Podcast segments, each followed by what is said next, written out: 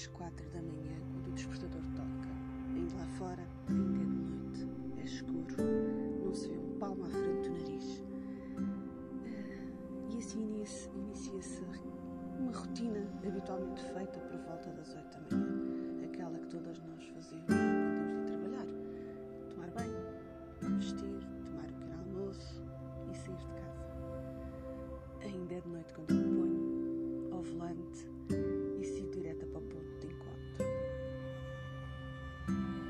alguns minutos, mas quando chego, continua a ser de noite. E ainda enfrentamos, eu e outras pessoas que fazem parte do grupo, cerca de uma hora de caminho. O destino, Cruz. O evento, andar de balão. Balão de ar quente. Não sei se alguma vez vocês já andaram de balão de ar quente. Se nunca andaram, recomendo vivamente.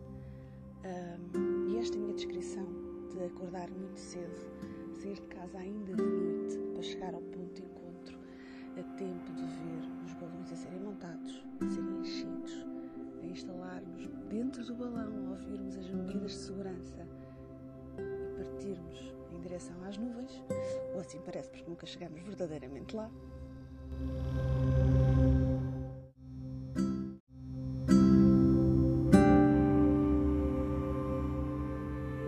Essa podia ser a descrição, aquilo que eu estou aqui a dizer, de levantar cedo, sair de casa, chegar ainda de noite, apanhar trânsito, não muito felizmente, até chegar a Cruz. Uh, podia perfeitamente ter sido a descrição do passado dia 29, a altura em que foi apresentada aos jornalistas a terceira edição do Festival de Balonismo de Cruz. Uh, infelizmente, por estar a curtir, entre aspas, uma bela de uma gripe,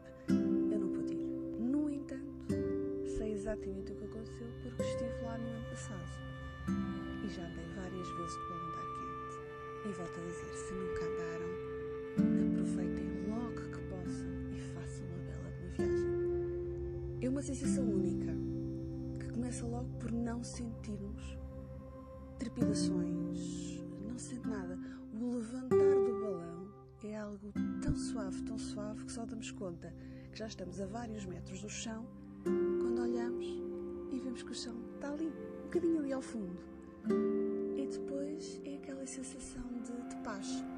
Uh, aquilo, o, que eu melhor, o que eu melhor posso descrever, da forma que eu melhor posso descrever um passeio do balão de ar quente é, é ter uma sessão de relaxamento. É algo zen, em que uh, estamos em paz connosco mesmos e com o que, nos, o que está à nossa volta. Lógico que há passeios que podem apanhar alguma, algum vento, pode ter uma aterragem um bocadinho mais forçada, mas por norma esse tipo de coisas não acontece, mesmo porque se as condições não estiverem totalmente favoráveis, o balão nem sequer descola do chão, nem sequer levanta voo, por assim dizer. Ora bem, este ano, a terceira edição do, do festival teve uma série de contratempos. Uh, mas são, são condicionantes que fazem parte,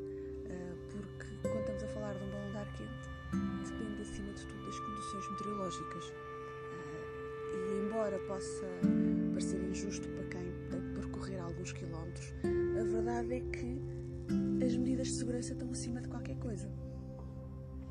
É preferível não levantar voo do que depois ter um problema. É tão simples quanto isso. E isso quer num passeio de balão, como em qualquer outra coisa, num, num voo com um avião, um helicóptero, seja o que for. A segurança está acima de qualquer coisa. Mas voltando, voltando aqui à nossa, à minha descrição, por assim dizer. Já fiz várias, uh, uh, vários passeios, quer em cruz, no fundão. Digo-vos que fazer um passeio de balão uh, por cima das árvores em flor é simplesmente fantástico. Uh, é, é essa outra que vocês devem, para quem tiver a oportunidade, deve aproveitar. Uh, todos os anos há várias oportunidades de fazer passeios de balão de ar quente. Há com regularidade no Alentejo, há o Festival de Cruz. Vamos ver no próximo ano se a organização irá manter a altura do ano ou irá tentar realizar noutro, noutro, noutro mês. embora logicamente isso esteja sempre dependente de várias variáveis, uh, inclusivamente da parte das equipas que participam uh, no festival. O fundão, por altura da festa da cereja, tradicionalmente também tem passeios de, de balão de ar quente e são só três que me lembro assim um pouco a quente. É lógico que há um ponto espetacular e mundialmente famoso que é a Carpadoccia.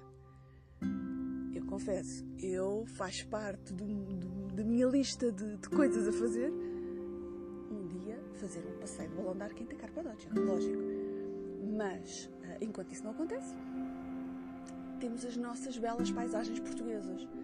Sejam uh, as cerejeiras em flor, as searas no Alentejo ou o verde dos campos agrícolas ali de Cruz.